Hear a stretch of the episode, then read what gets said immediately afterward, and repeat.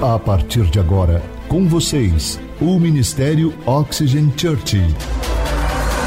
Prepare o seu coração como uma boa terra para receber uma palavra do céu, inspirada e ungida pelo Espírito Santo. Experimente agora estar debaixo de uma atmosfera na presença do Espírito Santo de Deus. Você está pronto? Então prepare-se, porque a palavra chegou. E isso é o que nós acreditamos. Creio que você está lendo o livro de Atos, e se você estiver lendo dois capítulos por dia, com certeza até o final dessa série nós vamos encerrar o livro de Atos. Deus quer nos ensinar alguma coisa. Então, se você não estava aqui final de semana passado, comece a ler, leia dois capítulos por dia. Deus está nos dando uma direção. E se tem uma coisa que essa igreja aprendeu é obedecer a voz do Espírito Santo, porque Ele é o supremo pastor neste lugar. Amém? E hoje nós estamos fazendo uma reunião especial, onde nós vamos falar com os pais, obviamente, mas também com as nossas crianças. Teremos um momento que nós vamos ungir as nossas crianças. Vou orar, vou descer, vou impor as mãos sobre elas. E eu acredito que essas crianças e todos aqueles que trabalham com kids vão ser cheios do Espírito Santo. Amém? Quem aqui já ouviu falar na corrida de revezamento? Alguém aqui já ouviu falar da corrida de revezamento? Levanta a mão. Se você está online, digita que eu já ouvi.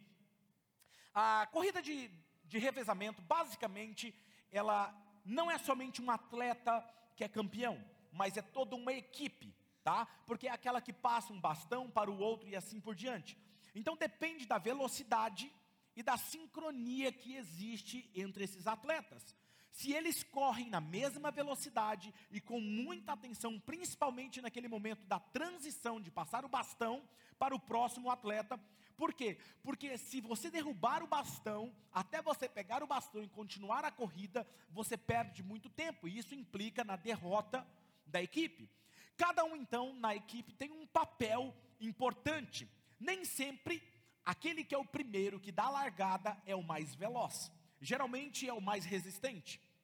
E eu estava estudando sobre essa corrida e eu descobri que geralmente o último é o mais veloz. Por que o veloz? Por quê? Porque ele vai tirar o, o prazo, talvez que eles perderam, o tempo. Então, o mais veloz fica por último para ele conseguir ganhar tempo na equipe e talvez levar a sua equipe a ganhar.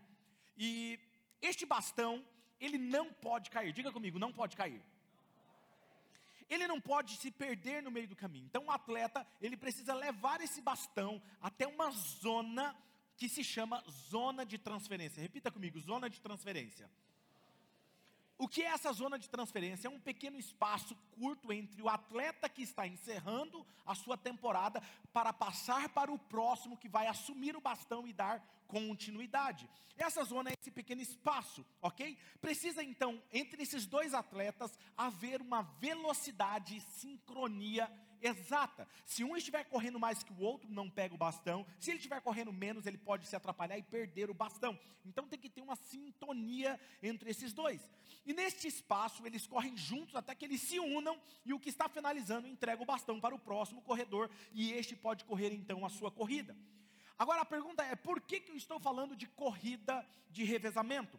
Porque algumas semanas atrás eu estava na minha sala de oração, no meu tempo a sós com Deus, e de repente a glória de Deus se manifestou, e eu estava em lágrimas, chorando, sentindo a presença de Deus, quando Deus me disse algo. Ele me disse: A minha presença precisa ir com a próxima geração.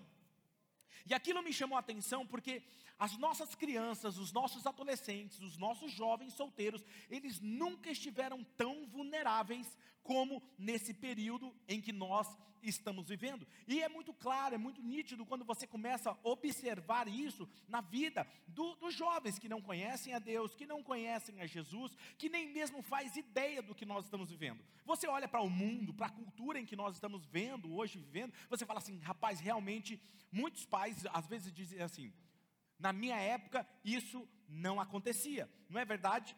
Agora preste atenção, por isso que é sobre isso que eu quero conversar com vocês hoje, e o título da mensagem é A Presença de Deus e a Próxima Geração. Repita comigo: a presença de Deus e a próxima geração. Abra o seu aplicativo na versão da Bíblia que você mais gosta, ou acompanhe conosco na projeção, no livro de Juízes, capítulo de número 2, versículo 8 ao versículo de número 10. Diz assim: Josué, filho de Num, servo do Senhor, morreu com a idade de 110 anos.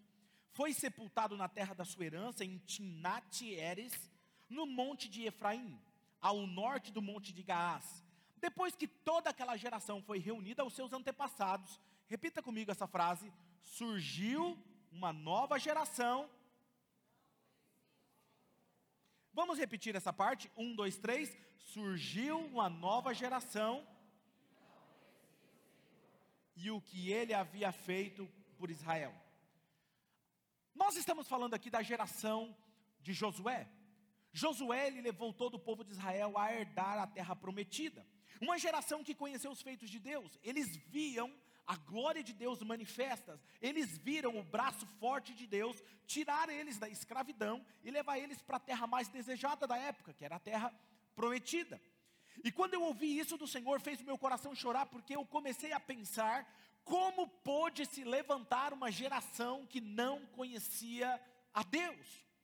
E o problema não está somente no fato de eles não conhecerem a Deus, obviamente, mas o problema está nas consequências de um ser humano não conhecer a Deus. E qual é as consequências? O texto continua dizendo, versículo 11 e 12 vai dizer assim, ó: "Então os israelitas fizeram o que, gente?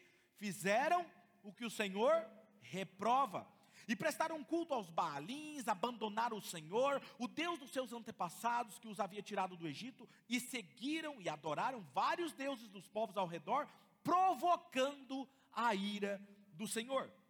Eu já disse isso para vocês, mas eu vou repetir. Quando Deus não é o seu guia, os seus desejos mais obscuros e sombrios serão os guias até a sua autodestruição. Então, quando Deus não é aquele que governa a sua vida, que não direciona a sua vida, muito provavelmente você vai começar a ser guiado pelos seus desejos, aqueles mais obscuros. E nós vamos fazer coisas que vai ser reprovado pelo Senhor e vai causar a ira do Senhor. E o resultado disso é levantar uma geração corrompida, uma geração de coração endurecido, distante do evangelho de Jesus Embora alguns dizem ser cristãos, eles não se parecem no seu comportamento com Jesus. E é isso que eu quero falar com vocês. Quando eu olho para a história de hoje que nós estamos vivendo, eu vejo que parece que o apóstolo Paulo, ele teve uma viagem no tempo. Olha isso. 2 Timóteo capítulo 3, versículo 1 ao 5. Olha o que Paulo diz a Timóteo. Saibam disto, nos últimos dias sobrevirão tempos terríveis. Homens serão egoístas, avarentos, presunçosos, arrogantes, blasfemos, desobedientes aos pais, ingratos, ímpios, sem amor pela família, irreconciliáveis, caluniadores, sem domínio próprio, cruéis, inimigos do bem, traidores, precipitados, soberbos, mais amantes dos prazeres do que amigos de Deus, tendo a aparência de piedade, ou seja, tendo a aparência de que segue a Jesus, mas negando o seu poder, afaste-se desses também. Agora me parece que Paulo viajou no tempo e ele assistiu um dos canais nossos de TV, porque só pode, ou talvez ele viu uma matéria nos jornais, porque as últimas notícias da nossa geração, quando eu olho, eu vejo exatamente isso acontecendo, embora alguns fiquem assustados, como eu disse para você, alguns pais dizem, na minha época não era assim. E então nós não entendemos por que, que isso acontece, porque é uma geração que não conhece a Deus. E foi feita uma pesquisa, agora olha esses dados, foi feita uma pesquisa recentemente, anos atrás, e chegaram à seguinte conclusão: 71% das adolescentes que se engravidam não têm pais presentes nas suas vidas. 63% do suicídio de jovens são de lares desfeitos. 85% de, de crianças que apresentam desordem comportamental vêm de lares sem os pais. 80% dos estupradores vêm de lares sem pais. 71% de todos os casos de abandono escolar vêm de lar sem pais presente. Jovens cresceram em um lar que os pais não eram presentes têm quatro vezes mais chance de ter problemas emocionais. E aí você começa a entender qual é o problema que está acontecendo. Agora, eu quero que antes de dar continuidade, vamos voltar um pouquinho na geração de Josué. Na geração antes de levantar uma geração que não conhecia o Senhor. Vamos lá em Deuteronômio, capítulo de número 6, versículo 1 ao 3. Olha o que diz. Esta é a lei. Isto é, os decretos e as ordenanças que o Senhor, o seu Deus, ordenou que ensinasse a vocês, para que vocês cumpram na terra a qual vocês estão indo para tomar posse. Ou seja, Deus chama a geração dos pais, ok? Antes dessa geração levantar que não conhecia o Senhor, ele diz o seguinte: olha, eu vou dar uns decretos para vocês, para que quando vocês entrarem na terra prometida, vocês obedeçam o Senhor e façam tudo o que está escrito e o que eu estou falando lá na terra prometida. Ou seja, quando vocês estiverem na bênção, vocês não se esqueçam disso. E olha o que ele diz: desse modo, se vocês obedecerem, vocês, seus filhos, seus netos, temerão o Senhor, o seu Deus, e obedecerão todos os seus decretos e mandamentos que eu lhes ordeno, todos os dias da sua vida. Quando, quando que é para obedecer? Todos os dias da sua vida. Para que vocês tenham o quê? Vida longa. Aí olha o que Deus fala: ouça, e o quê? Ó Israel, assim tudo lhe irá bem, e você será muito numeroso numa terra onde há leite, mel, fartura, como lhe prometeu o Senhor, o Deus dos seus antepassados. Ou seja, havia uma promessa de Deus de que os seus filhos e os seus netos, eles obedeceriam, eles temeriam a Deus e eles obedeceriam a Deus e eles teriam vida longa. Tudo que eles fizessem iria dar bem, ia dar muito bom. Agora a minha pergunta hoje para vocês é o seguinte: Onde está o problema da nossa geração? Qual é a solução para uma geração que está perdida? Qual é a solução para uma geração que não conhece o Senhor? São amantes de si mesmo, dos prazeres, mas são inimigos de Deus. E eu quero falar dois passos práticos para vocês: restaurar o seu lar, restaurar a sua casa, ou se você é um jovem, para que você não permita que isso venha se repetir nas suas próximas gerações, ok? E não se levante uma geração que não ama o Senhor. Primeira, primeiro passo prático: ame a presença de Deus. Repita comigo: amar a presença de Deus. E por que, que eu digo isso? Olha o que diz em Deuteronômio capítulo 6, versículo 4 ao 6. Ouça, ó Israel, o Senhor, o nosso Deus, é o único Senhor. Ame o Senhor, o seu Deus, de todo de todo o coração, de toda a sua alma, de todas as suas forças, que todas essas palavras que hoje lhes ordeno estejam no seu coração.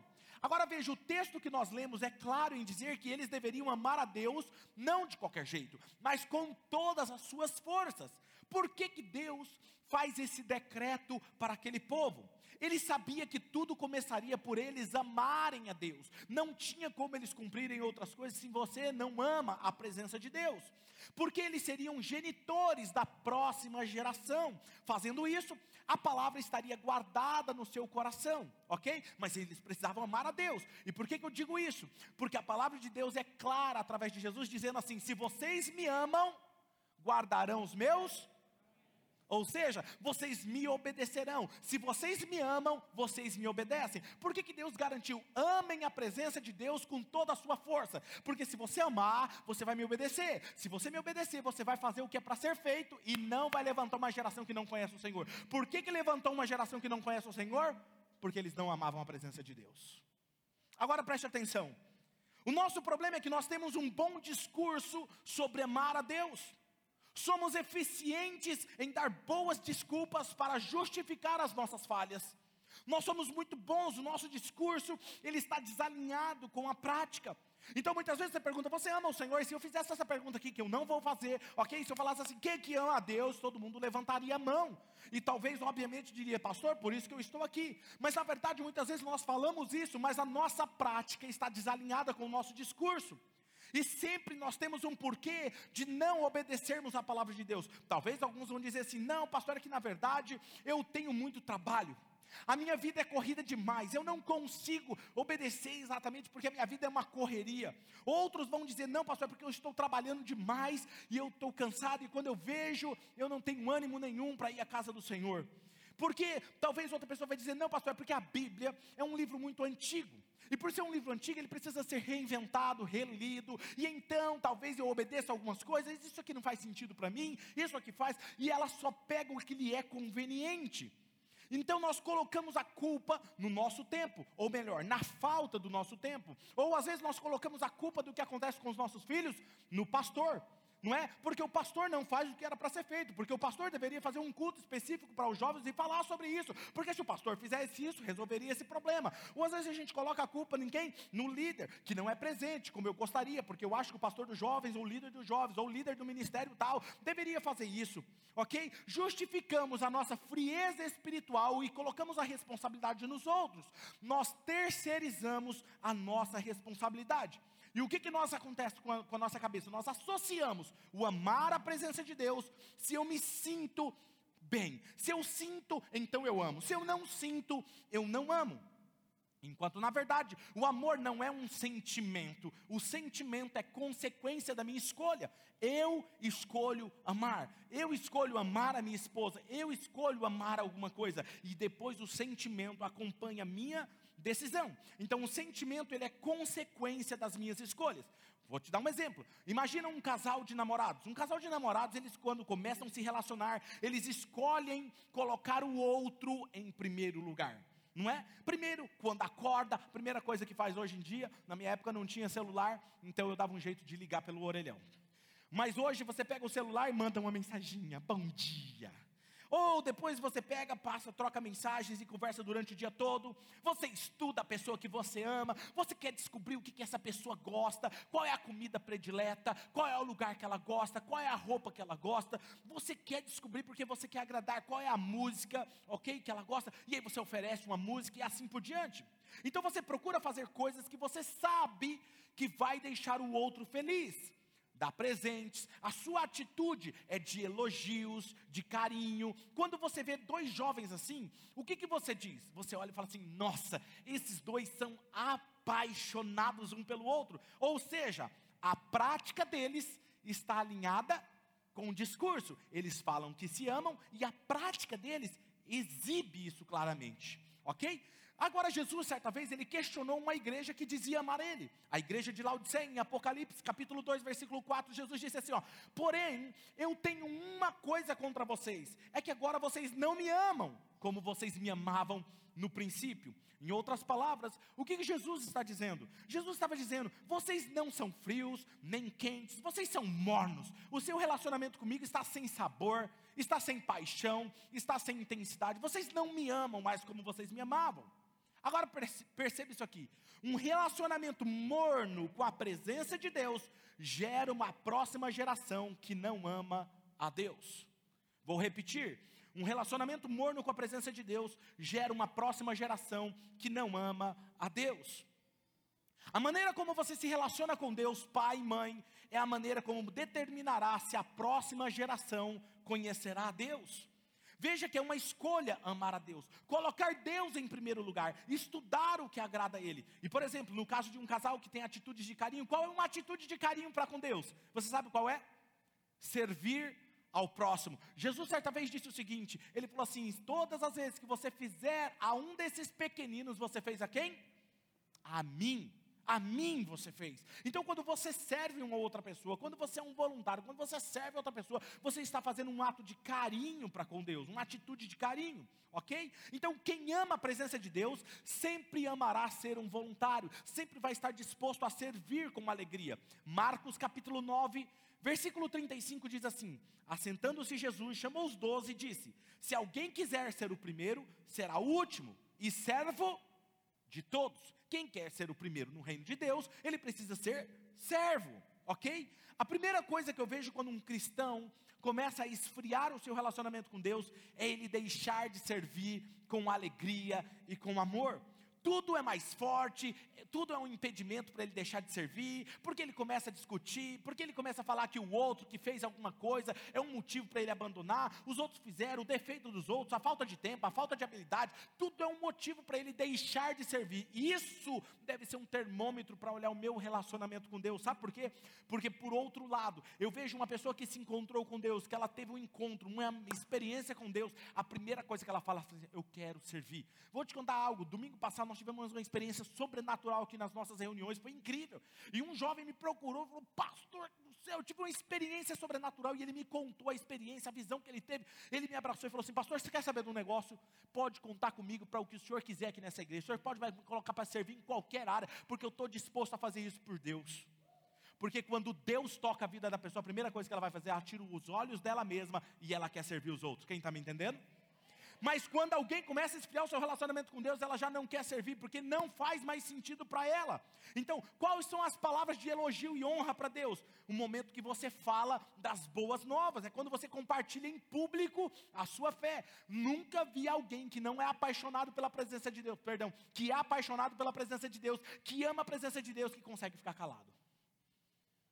Lembra aí? Lembra quando você teve aquela primeira experiência com Deus? Quando Deus te chamou, o que, que você fazia? Você andava com o cartãozinho da oxigênio na mão, na carteira, você queria entregar para todo mundo, você chamava Deus, o mundo. Se Jesus aparecesse para vocês falar, cara, você precisa conhecer minha igreja. Hã? Tem gente que é assim, e eu amo ver isso, porque é a paixão, é a paixão pela presença de Deus. Porque quem conhece a presença de Deus não tem problema nenhum em declarar publicamente a sua fé para as pessoas. Ele não está nem com o que os outros pensam, porque ele está apaixonado. Quem está apaixonado não tem problema que as pessoas saibam que ela ama outra pessoa, porque está apaixonado. Mas quem não ama a presença de Deus, fica calado.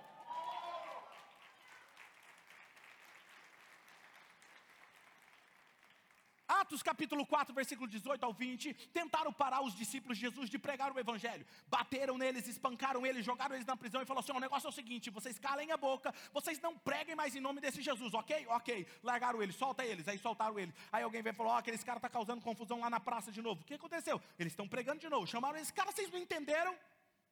Não era para vocês pregarem. Olha o que eles respondem. Então chamaram e ordenaram durante que não falasse nem ensinasse nada a respeito de Jesus. Mas Pedro e João responderam: Os senhores mesmo julguem diante de Deus. Devemos obedecer aos senhores ou a Deus? Pois não podemos deixar de falar daquilo que temos visto e ouvido. Quem tem um encontro com a presença de Deus não tem como calar ele. Por isso que eu digo que ser cristão é um estilo de vida, é uma maneira de se comportar, é uma mudança de mentalidade. Ser cristão é fazer parte de um movimento. Você nunca verá alguém que ama a Deus de verdade ter uma vida estagnada, longe do reino de Deus, sem estar envolvido com a maior causa do evangelho, que é servir pessoas e levar outras pessoas a conhecerem Jesus. Amar a presença de Deus é mais do que frequentar uma reunião no domingo, no final de semana, é se dedicar e dar suporte aos outros. Você percebe a maturidade de alguém, de quem ama a presença de Deus, quando ele começa a servir outros. Nós falamos que aqui ninguém é forçado a servir, mas a gente entende que quando alguém começa a servir, ele começou a entender e amadurecer espiritualmente. Vou te dar um exemplo. Jesus, certa vez, estava no Monte da Transfiguração, que é chamado do Monte da Transfiguração, e estava lá ele, Pedro, os discípulos, três discípulos, né? Pedro, Tiago e João. E de repente ele se transfigurou, né, sobrenaturalmente, como eu disse semana passada, e apareceu Moisés, Elias falando com ele, a glória de Deus lá, o relâmpago, a luz, a glória de Deus, aquele negócio, aquele mover. Gente, à vontade. Fala a verdade, quando você está na presença de Deus, você não quer ir embora, não é verdade? E era isso que estava acontecendo. Terminou ali, Pedro, Jesus, vamos fazer o seguinte, vamos fazer uma tenda aqui para Moisés, para Elias, vamos ficar aqui. Tá bom demais aqui. Sabe o que Jesus fala? Fala assim, vamos descer. Porque tem gente para a gente servir lá embaixo. A glória da presença de Deus não é apenas para você desfrutar, é para você receber o poder e servir outras pessoas. E é isso que estava acontecendo. A geração de Josué não amaram a Deus. Pastor, por que você disse que eles não amaram a Deus? Porque eles não obedeceram. Porque quando você ama, você obedece. Segunda, passo prático para você: ensine sobre a presença de Deus. Deuteronômio capítulo 6, versículo 7 e 9, Deus está falando para ele: olha, vocês me amem com todas as forças. E depois que ele diz, vocês vão me amar com todas as forças, olha o que é para vocês fazer: ensine com persistência, ou não, vamos ler melhor aqui: ensine quando der aos seus filhos. Leve eles à igreja. Não é para levar na igreja, não? Olha lá, vamos lá, vamos repetir aqui o texto. Um, dois, três. Ensine com persistência Agora eu vou ler para vocês. Converse sobre elas quando estiver sentado na casa, quando estiver andando pelo caminho, quando se deitar, quando se levantar. Amarre-as como um sinal nos braços, prenda na testa, escreva nos batentes da porta da sua casa em seus portões. Coloque filactérios. O que é filactérios? Os judeus têm muito isso. É essa imagem que tem uns coros amarrados no braço. Nesses coros que estavam no braço eram os dez mandamentos escritos, mandamentos, as leis do Senhor. Na testa, essa caixinha que ele tem na testa, guardava os mandamentos do Senhor, porque os pais levavam isso muito a sério. Mas em outras palavras, é para você amarrar cor nos braços do seu filho? Obviamente que não. O que é para você fazer? Ensine com insistência aos seus filhos. O termo para persistência no hebraico é shanã, que significa ensinar incisivamente até que seja perfurado inculcar, martelar na cabeça deles até eles entenderem. Como eu disse, eles não obedeceram. Por que, que eles não obedeceram? Olha o versículo 10 de Juízes 2. Depois que toda aquela geração foi reunida com seus antepassados, surgiu uma geração que não conhecia o Senhor, o que ele havia feito. Quem falhou com essa geração? Diga os pais.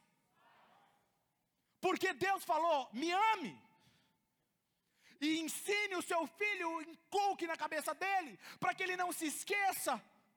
Se surgiu uma geração que não amava o Senhor, não conhecia Ele, porque os pais falharam. Não obedeceram. Por que, não obedeceram? Porque não amavam como eles falavam que amavam.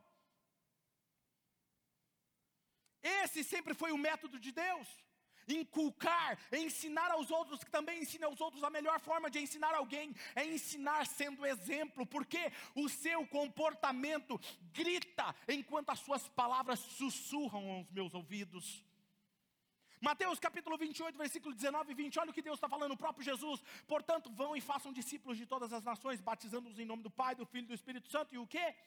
Ensinando-os a obedecer a tudo que lhes ordenei, e eu estarei sempre com vocês até o fim dos tempos.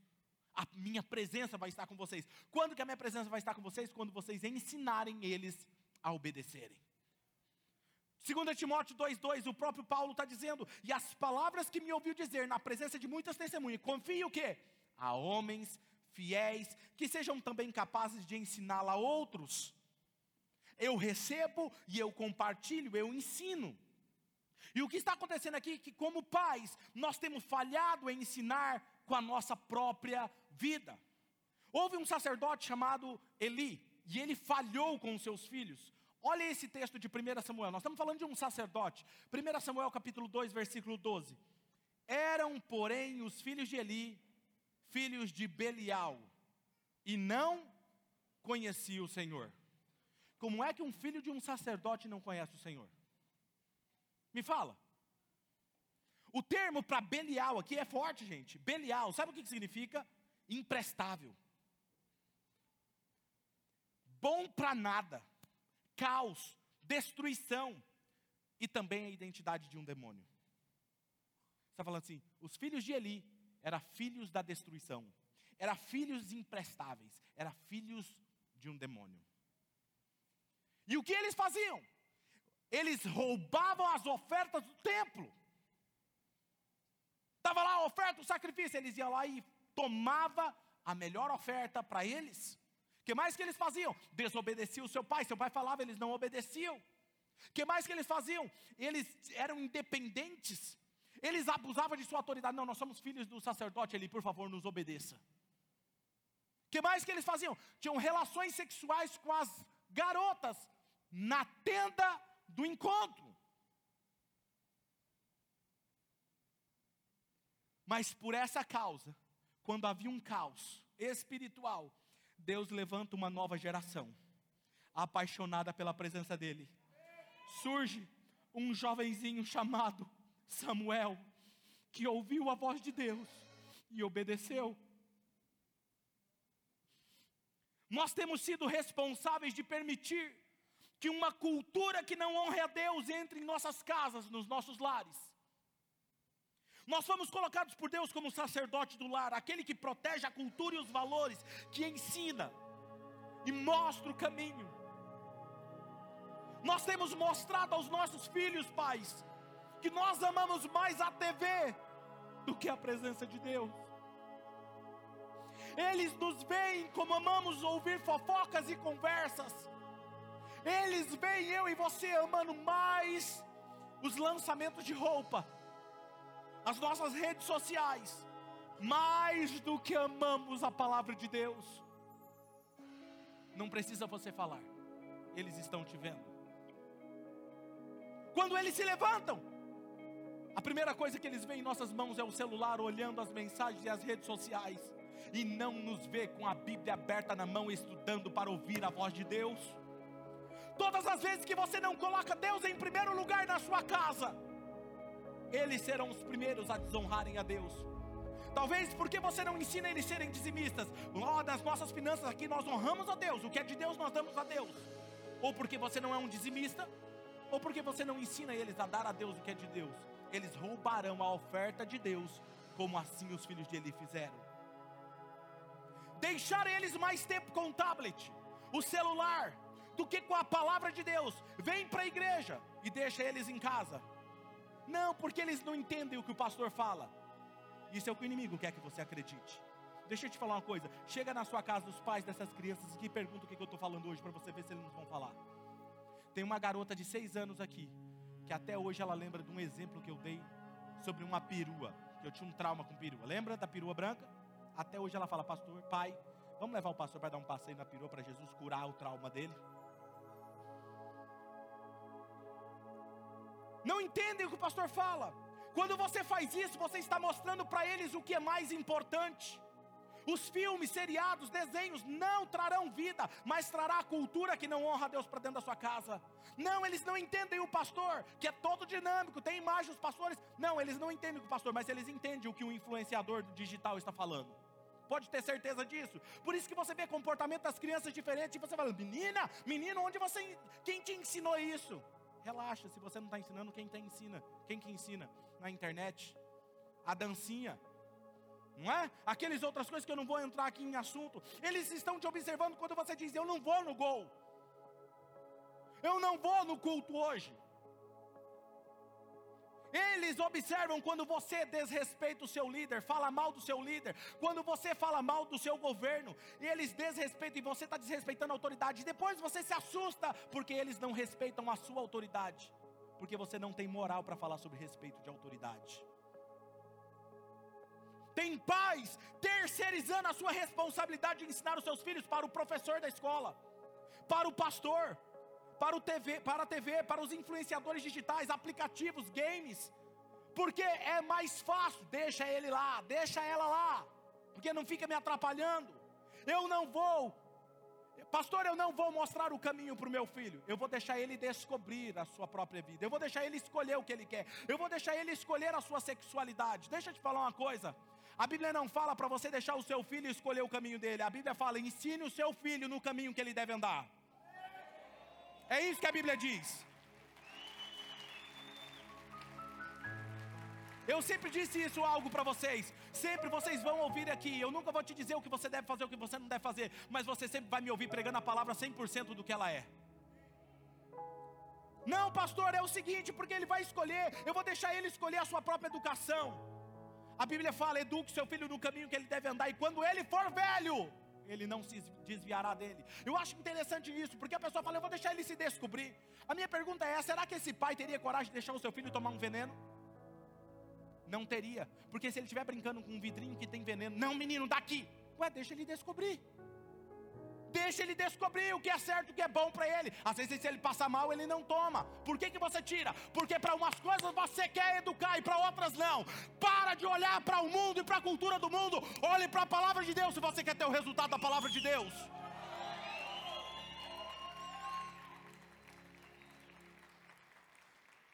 Você estranha quando eles mentem para você. Nossa, meu filho mentindo para mim. Mas eu te pergunto, quantas vezes você mentiu para o seu filho? Quantas vezes você mentiu e ele achou que ele não estava vendo, mas ele estava vendo você mentindo? É hora de nós restaurarmos a geração que ama a presença de Deus. Se tem uma coisa que eu lembro, eu lembro dos meus pais. Meus pais hoje eles são membros da nossa igreja aqui. Mas se tem uma coisa que eu lembro muito bem é que meu pai sentava no culto e ele me fazia sentar do lado. Não quer ficar lá no cultinho das crianças? Você vai sentar aqui, você vai ouvir a palavra de Deus. Quantas vezes eu vi meu pai e minha mãe de joelhos orando. Eles não precisaram me falar que eu tinha uma vida de oração. Quantas vezes eu vi meu pai com a Bíblia aberta no final da tarde, antes de ir para a igreja, estudando a palavra de Deus. Me ensinou a amar a palavra de Deus. Me ensinou que esse é o caminho. A Radassa, ela cresceu num, num ambiente da glória de Deus, vamos dizer assim, porque a, o quarto dela era a minha sala de oração. Quantas vezes eu passei a noite toda, enquanto ela dormia, eu orava buscando ao Senhor. Eu quero que você assista esse vídeo como resultado do que ela tem visto na nossa vida. Oi, gente, eu sou Radassa, filha do pastor Claudinei, e eu quero comentar coisas que eu aprendi com meu pai. Já aqui em Marília, o meu pai me chamou lá pro quarto e ele falou assim: Radassa, eu andei orando e Deus me falou para mim falar para você que se um dia o papai morrer e a qualquer igreja do mundo perder a presença de Deus é para você buscar com todas as suas forças, porque a, se alguma pessoa do mundo, pelo menos uma, buscar ele, ele, ele vai entrar na vida. E é falar. O Hanan O Hanan, depois que ele nasceu, eu sempre tive meu lugar de oração. Um dia, ainda de madrugada, era por volta das 5 horas da manhã, eu saí para usar o banheiro, deixei a porta aberta, fui. E quando eu voltei, olha o que eu encontrei.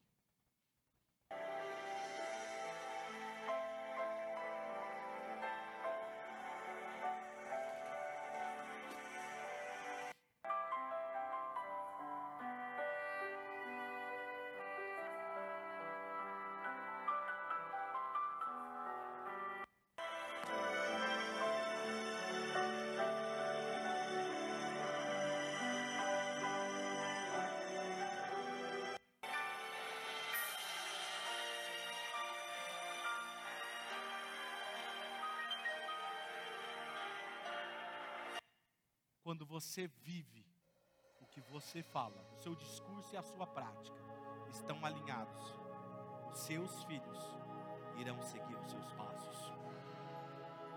E depois você pergunta: por que, que meus filhos estão me desobedecendo? Por que, que meus filhos fazem isso? Está faltando algo lá que você precisa restaurar. Pai, mãe, você precisa voltar a pegar a sua Bíblia, não só para vir à igreja, você precisa compartilhar com a sua família o que Deus está falando com você, as revelações, o que Ele te fala. Eles precisam olhar para vocês e ver você amando a presença de Deus mais do que qualquer outra coisa. Moisés, quando ele entrava na tenda do encontro, diz o texto, que quando ele entrava e a nuvem da glória de Deus descia, o povo via. E quando via Deus falando com ele, povo se prostrava em adoração. Moisés não precisava pedir para o povo adorar.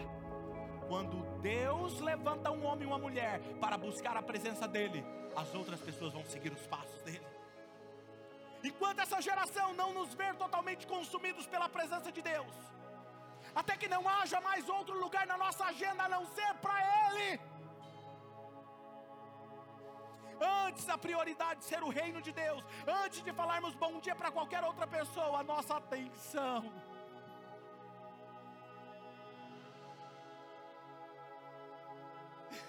será unicamente para Ele, somente para Ele. E aqui eu faço um alerta aos pastores e líderes que estão me assistindo, me ouvindo. Enquanto essa geração não nos ver vivendo o verdadeiro Evangelho, enquanto eles não nos verem andando com a presença de Deus, enquanto eles não nos verem com as nossas palavras como fogo e o coração das pessoas como palha seca, eles não vão andar buscando a Deus. Eles amarão mais esse mundo do que a presença de Deus. Entretenimento não será o suficiente para mudar a natureza de alguém, mas quando você tiver Deus o suficiente em sua vida, eles seguirão os seus passos. Deus, Ele está buscando alguém que seja exemplo para essa geração, não apenas de palavras, mas realmente que ame a Sua presença. Olha esse texto, Ezequiel 22, 30. Procurei entre eles um homem, olha comigo, um homem, que erguesse o um muro e se pusesse na brecha diante de mim em favor dessa terra, para que eu não a destruísse, mas eu não encontrei nenhum. Talvez você está falando, pastor, meu coração está apertado. Você está ouvindo essa mensagem, você está falando, pastor, eu estou sentindo um chamado para mudar a minha, minha geração. Talvez você não tenha mais os seus pais, aqueles que deveriam ser exemplo para você não foi, não foram. Você pode mudar hoje, ou será Deus. Novamente ele não vai encontrar ninguém. Eu vou te falar uma coisa: se ele buscar aqui em Marília, ele vai encontrar, porque eu decidi buscá-lo. Eu decidi. Talvez você é um jovem, um pastor, um líder, e não quer que a próxima geração se perca. Você que é pai e mãe diz: Pastor, eu preciso restaurar a presença de Deus. Ele está aqui agora, nesse momento, fazendo um chamado. No último dia, Deus irá julgar aquela geração que não conhecia a Deus. Mas peso maior no julgamento estará sobre aqueles que tinham a responsabilidade de fazer a próxima geração conhecer Ele. Não fizeram. Não ensinaram sobre o valor da presença Provérbios 22, 6, leia comigo, por favor. Igreja, eu amo vocês, por favor, leia isso comigo. Um, dois, três. Eduque a criança no caminho que deve andar, e até o fim da vida. Malaquias 4, 6. Leia comigo novamente. Um, dois, três. Ele fará com que os corações dos pais se voltem para os seus filhos, e os corações dos filhos para os seus pais do contrário, eu virei e castigarei a terra com maldição. Pastor, mas e se eu ensinar? E se eu fizer tudo e assim mesmo eles se desviarem do caminhos do Senhor? Eu falhei? Você não falhou. Eles nunca vão poder dizer que eles não conheceram o Senhor. É responsabilidade deles e não mais sua. Mas o que eles não podem fazer é falar: Eu nunca conheci a Deus. Porque meu pai pregava uma coisa, minha mãe pregava uma coisa e vivia outra coisa em casa. Uma corrida de revezamento, um bastão. Escute, voltando à corrida. O técnico organiza a equipe estrategicamente de tal forma para ganhar e Deus não sabe o que é perder. Deus ele só sabe o que é ganhar. Então ele organiza as coisas da forma correta. Assim, o técnico coloca todos os corredores mais resistentes para ser os primeiros e o último para ser o mais veloz. Sempre ele deixa o mais veloz por último, pois é este que vai fazer a equipe ganhar. Abraão correu a sua corrida e passou o bastão da fé. Todo mundo olhava para ele e falava assim: aquele ali é o amigo de Deus, o pai da fé. E esse bastão ele passou para Isaac. E o bastão de, Isaac passou para Jacó. Depois foi para a mão de José. Depois foi para a mão de Moisés. Depois foi para a mão de Josué. Depois foi para os profetas para os reis, para Jesus. Jesus passou o bastão para os apóstolos. Os apóstolos passaram para os heróis da fé. Eles correram a sua corrida. Veio John Wesley, Dele Moody, Jonathan Edwards, Charles Finney, Evan Roberts, Ian McPherson, Catherine Kuhlman. Correram a sua corrida e foram passando o bastão. Billy Graham passou o seu bastão. Homens estão carregando o bastão. Meu pai correu a corrida dele se aposentou como pastor. Minha mãe correu a corrida dela, passou o bastão para mim. Um dia eu estava em um culto como esse, e um pastor pregando sobre o Espírito Santo. No meio daquele culto, eu dei um grito e falei: Eu quero esse bastão. Eu quero isso e sair correndo no meio da igreja sem me importar com mais nada. Vim correndo, escorregando no, no, no, no chão da igreja e me joguei no chão. E ali eu agarrei a paixão pela presença de Deus.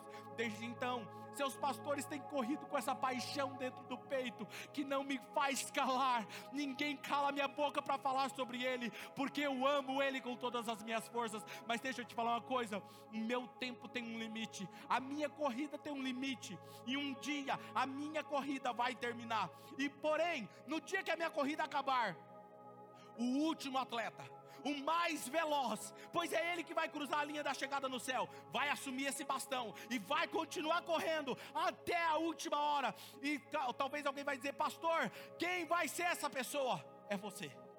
É você. É você. É você que vai carregar esse bastão, é você que vai carregar esse bastão. É você. Ou será que se minha vida terminar, vai ficar apenas na história minha vida? Ou alguém vai ter coragem de dizer hoje aqui, pastor, custe o que me custar, eu vou pegar esse legado e eu vou amar mais a presença de Deus do que qualquer outra coisa. Eu tomei uma decisão, eu e a pastora Mari. Eu vou viver intensamente, me deixar ser consumido como uma lamparina, até não haver mais eu. E quando eu voltar para casa, eu vou ter a sensação de missão cumprida. Aqui jaz um homem e uma mulher que andaram com Deus. Quem vai dar continuidade? Quem vai dar continuidade? Quem vai seguir com esse bastão? Cadê a próxima geração? Ao som dessa canção, eu quero que os pais que estão com criança nos kids, vá lá agora buscar. Eu vou descer, vou começar a orar por essas crianças que estão aqui. E os jovens, se tiver jovens, adolescentes aqui, quiserem receber essa oração. Ao som dessa canção. Aí o que, que você vai fazer, você que é pai? Você vai vir com sua criança no colo e pode vir aqui. E os nossos intercessores vão nos ajudar nesse momento, ok?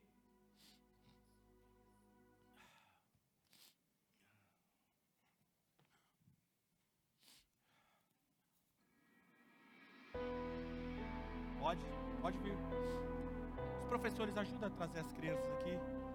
A igreja se coloca em pé. Talvez seu filho não está aqui. Você vai cantar essa canção dizer que a bênção do Senhor está sobre ele, ok? Que o Senhor te abençoe e faça brilhar teu rosto em ti e conceda sua graça e te dê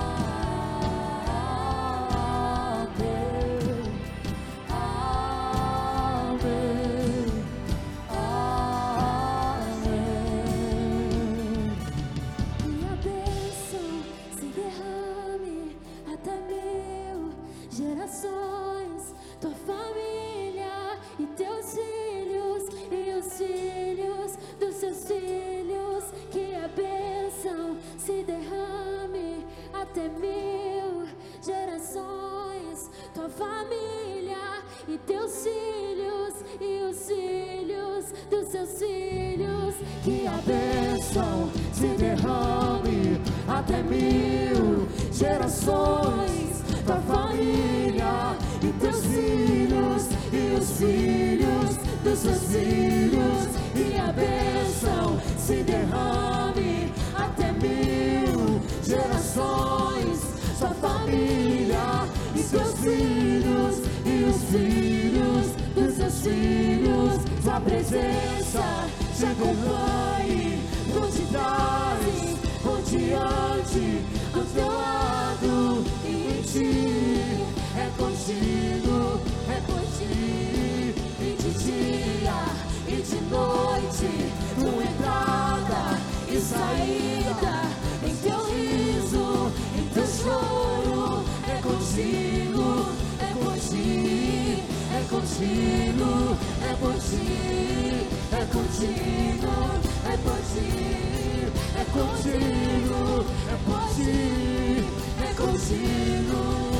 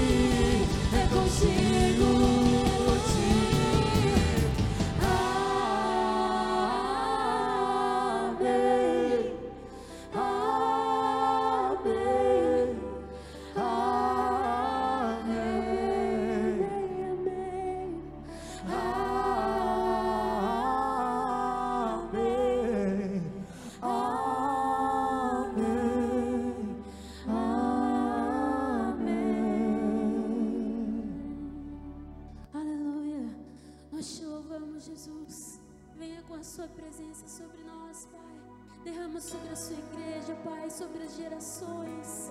Derrama o teu Santo Espírito sobre nós. Oh, vem sobre nós, Jesus. Vem sobre nós, Santo Espírito de Deus. Vem com seu fogo, vem com seu fogo. Oh.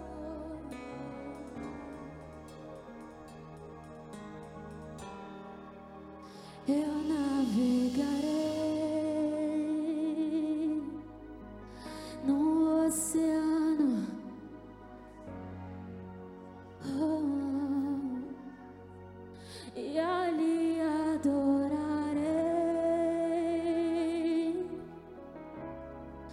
ao Deus do meu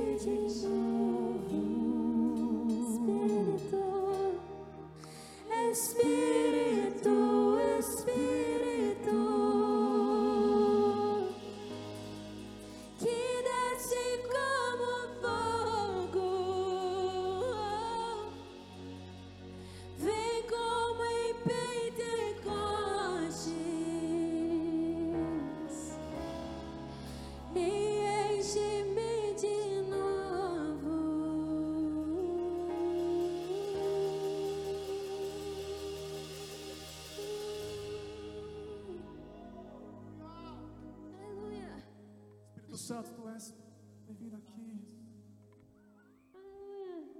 Os voluntários do Kids, por favor. Eu quero orar por vocês, porque vocês, preste atenção. Vocês nos ajudam a pregar a palavra. Voluntários do Kids, presta atenção no que eu estou falando aqui, ó. Vocês estão nos ajudando a proteger a nossa geração. Teria outra oração a não ser orar para que vocês sejam cheios do Espírito Santo, para que vocês tenham ousadia, sabedoria e intrepidez para cuidar dessa geração. E vocês se dedicam, separam o tempo de vocês para amar e transmitir a palavra para eles. E Deus hoje me falou que vai levantar novos voluntários. Tem pessoas que sentiram vontade aí, ó, hoje, falando assim: eu vou servir no kit, sem eu estar falando isso aqui agora. Você que ouviu isso no seu coração, foi o Espírito Santo te levantando, viu? Então dá o seu nome lá depois e obedeça a Ele. Pai, eu vou passar colocando as minhas mãos sobre eles, mas eu oro para que o Senhor mostre a tua glória sobre eles. E eles recebam o peso da tua glória como eles nunca sentiram antes, para que eles saibam que o Senhor ama a próxima geração. E o que eles estão fazendo está no coração do Senhor. Pai, eu oro para que o teu espírito venha sobre eles.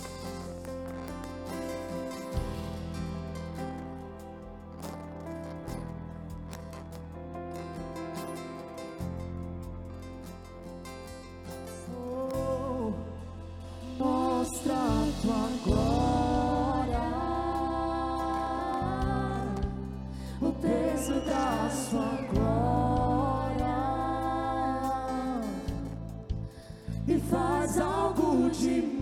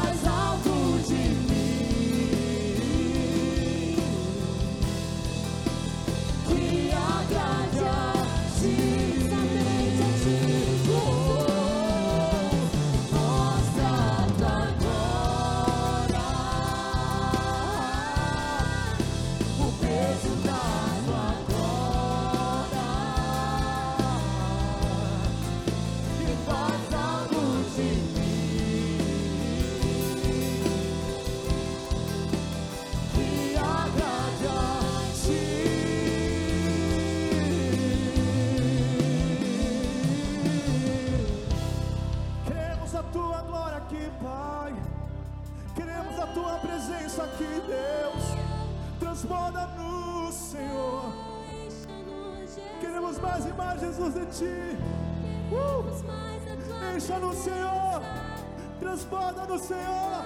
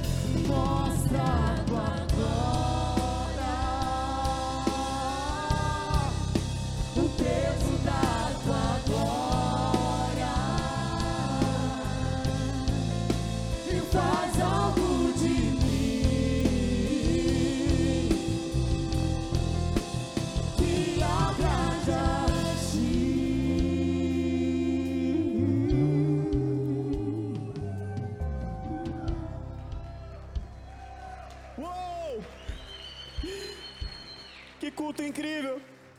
Que palavra incrível. Sabe, vocês estão prontos para os próximos passos? Vocês estão prontos? Essa igreja vai marcar essa geração e vamos com tudo!